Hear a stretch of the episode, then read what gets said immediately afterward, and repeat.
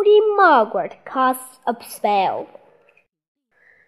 You are getting sleepy, said Moody Margaret. You are getting very sleepy.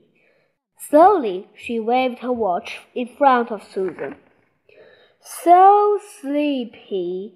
You are now fast asleep. You are now fast asleep. No, I'm not, said our Susan. When I click my fingers, you will start snoring. Margaret, Moody Margaret clicked her fingers. But I'm not asleep, said Susan. Margaret glared at her. How am I supposed to hypnotize you if you don't try? said Moody Margaret. I'm trying. You're just a bad hypnotist, said Sour Susan sourly. Now it's my turn. No, it's not. It's still mine, said Margaret. You've had your go, said Susan. No, I haven't. But I never get to be the hypnotist, wailed Susan. Cry, baby, meanie, cheater, cheater, slap, slap. Susan glared at Margaret. Why was she friends with such a mean, moody bossy boots? Margaret glared at Susan. Why was she friends with such, such a stupid, sour slugger? I hate you, Margaret, screamed sour Susan. I hate you more, said screamed moody Margaret. Shut up, landlubbers! shrieked Horrid Henry from his ham hammock in the garden next door, or the Purple Hand will make you walk the plank. Shut up yourself, Henry, Margaret. Yeah, Henry, said Susan. You are stupid, you are stupid, chanted Rude Ralph, who was playing pirates with Henry. You are the stupids, snapped the Moody Margaret. Now leave us alone, we're busy. Henry, can I play pirates with you? asked Perfect Peter, wandering out from the house. No, you pie prow, screamed Captain Hook. Out of my way before I tear you to pieces with my hook. Mom, wailed Peter. Harry said he was going to tear me to pieces. Stop being horrid, Harry, shouted Mom. And he won't let me play with him, said Peter. Can you be nice to brother for once? said Dad.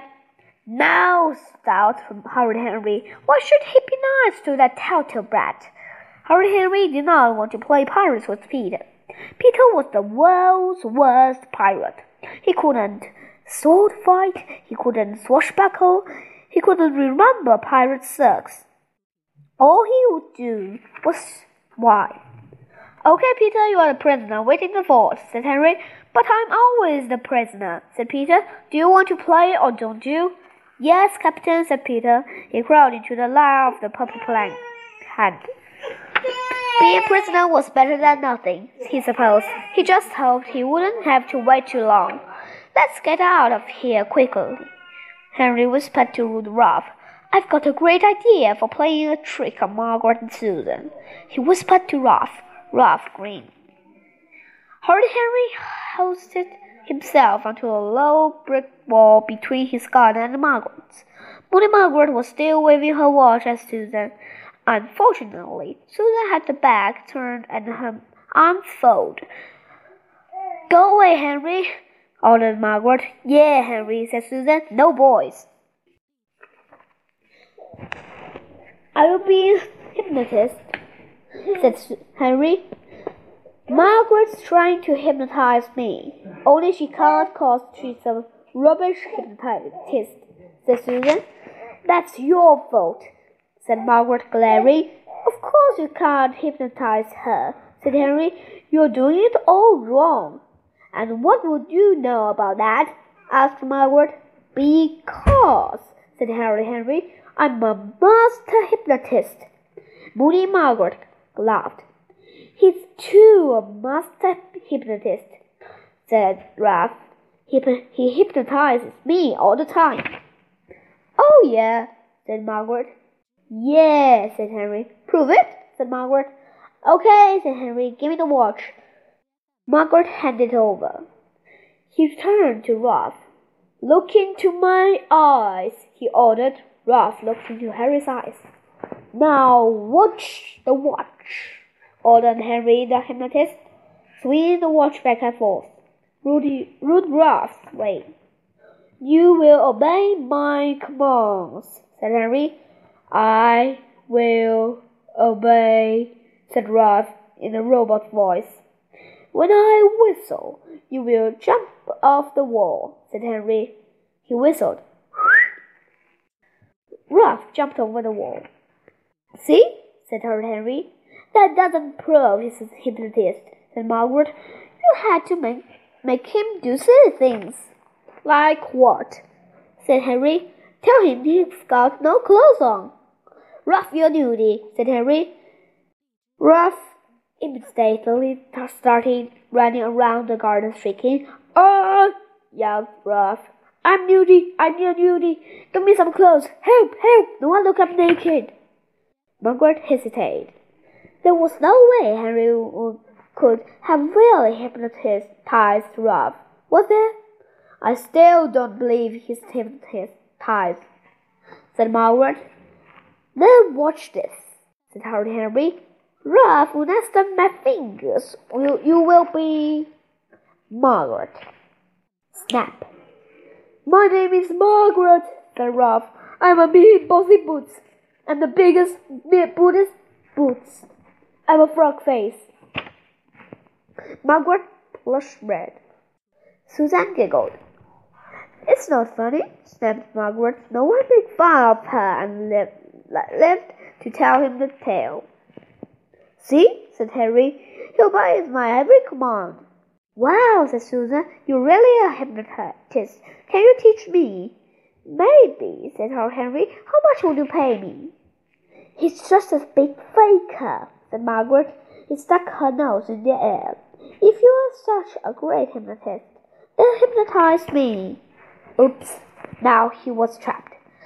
Moody Margaret was trying to spoil his trick. Well, no way would he let her. Horrid Henry remembered who he was. A boy who got Miss Benedict sent to her head. A boy who tricked the boy babysitter. The boy who tricked the tooth fairy. He could hypnotize Margaret at any day. Sure, he said, waving the watch in front, in front of Margaret. You are getting sleepy, droned Henry. You are getting very sleepy. When I snap my fingers, you will obey my every command. Harry snapped his fingers. Margaret glared at him. Well, said Moody Margaret, don't you know anything? said Horrid Henry. He thought fast. That was just the beginning bit.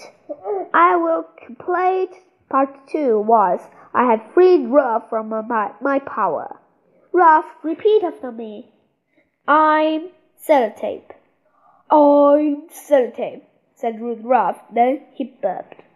I'm a burping sellotape, said Rude Ralph. He caught Henry's eyes. Then they burst out laughing. Ha ha, Susan fooled you shrieked Henry. Did not, shrieked Henry. Did too. Na na na na na. Harry and Ralph ran around Margaret, whooping and cheering. Come on, Margaret, said Susan. Let's do some real hypnotism. Margaret didn't move. Come on, Margaret, said Susan. I'm sellotape, said Margaret. No, you're not, said Susan. Yes, I am, said Margaret. Harry and Ralph stopped whooping. There's something wrong with Margaret, said Susan. She's attacking all funny. Margaret, are you okay? Margaret? Margaret? Moody Margaret stood very still. Her eyes looked blank. Harry snapped his fingers. Raise your right arm, he ordered. Margaret raised her right arm. Oh, thought Horrid Henry. Pinch Susan. Margaret pinched Susan. Ow! yelled Susan. Repeat after me. I'm a stupid girl. I'm a stupid girl, said Susan. Margaret. No, you're not, said Susan. Yes, I am, said Margaret. She's a hypnotist, said Horrid Henry. He'd actually hypnotized Moody Margaret. This was amazing. This was fantastic. He really truly was a master hypnotist. Will you obey me, slave? I will obey, said Margaret. Then I when I click my fingers you will be a chicken.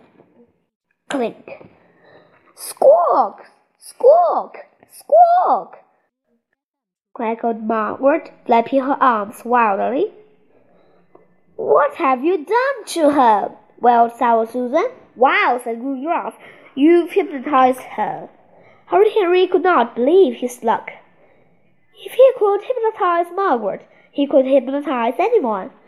Everyone would have to obey his commands. He would be master of the world, the universe, everything. Harry would see it all now. Harry, ten out of ten, Miss Battle-Axe would say. Harry is so clever, he doesn't ever do need to do homework again. Oh boy, would he, would he fix Miss Battle-Axe. He, he'd make her do the hula in the grass shirt when she wasn't running around the playground mooing like a cow. He'd make the head Mrs. Oddbod just have chocolate and cake for school dinners, and no PE ever.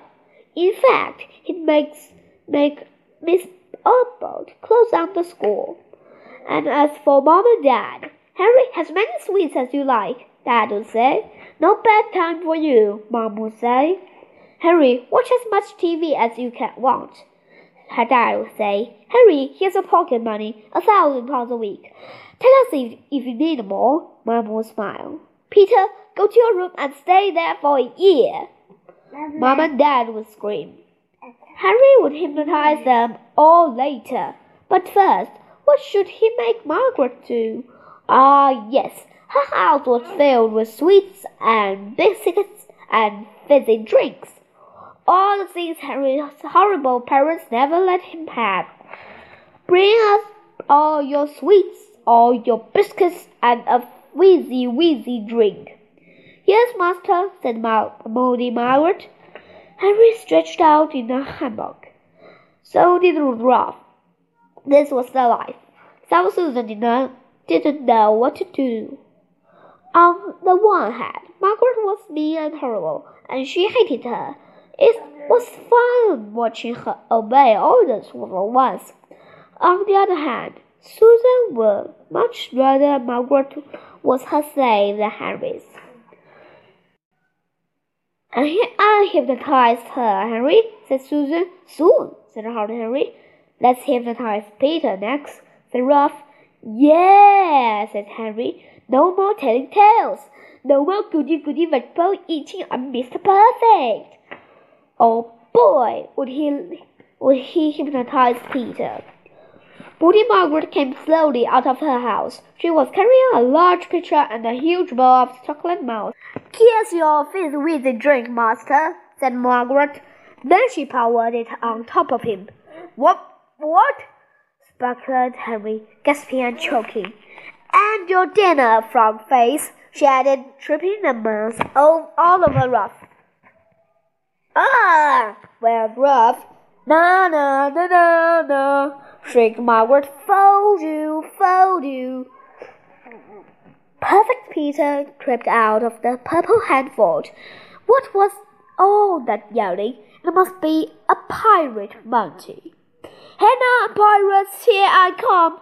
screamed Peter, charging at the trashing hammock as fast as he could. Crash! A sopping wet pirate captain and a mousy covered first mate lay on the ground. They started up and their prisoner. Hi, Henry, said Peter. I mean, hi, Captain. Henry took a step backwards. I mean, Lord Her Excellent Majesty. He looked, took another step back. Uh, we were playing Pirates Mountain, aren't we? Weren't we? Die, worm! yelled Horrid Henry, leaping up. Mom! shrieked Peter.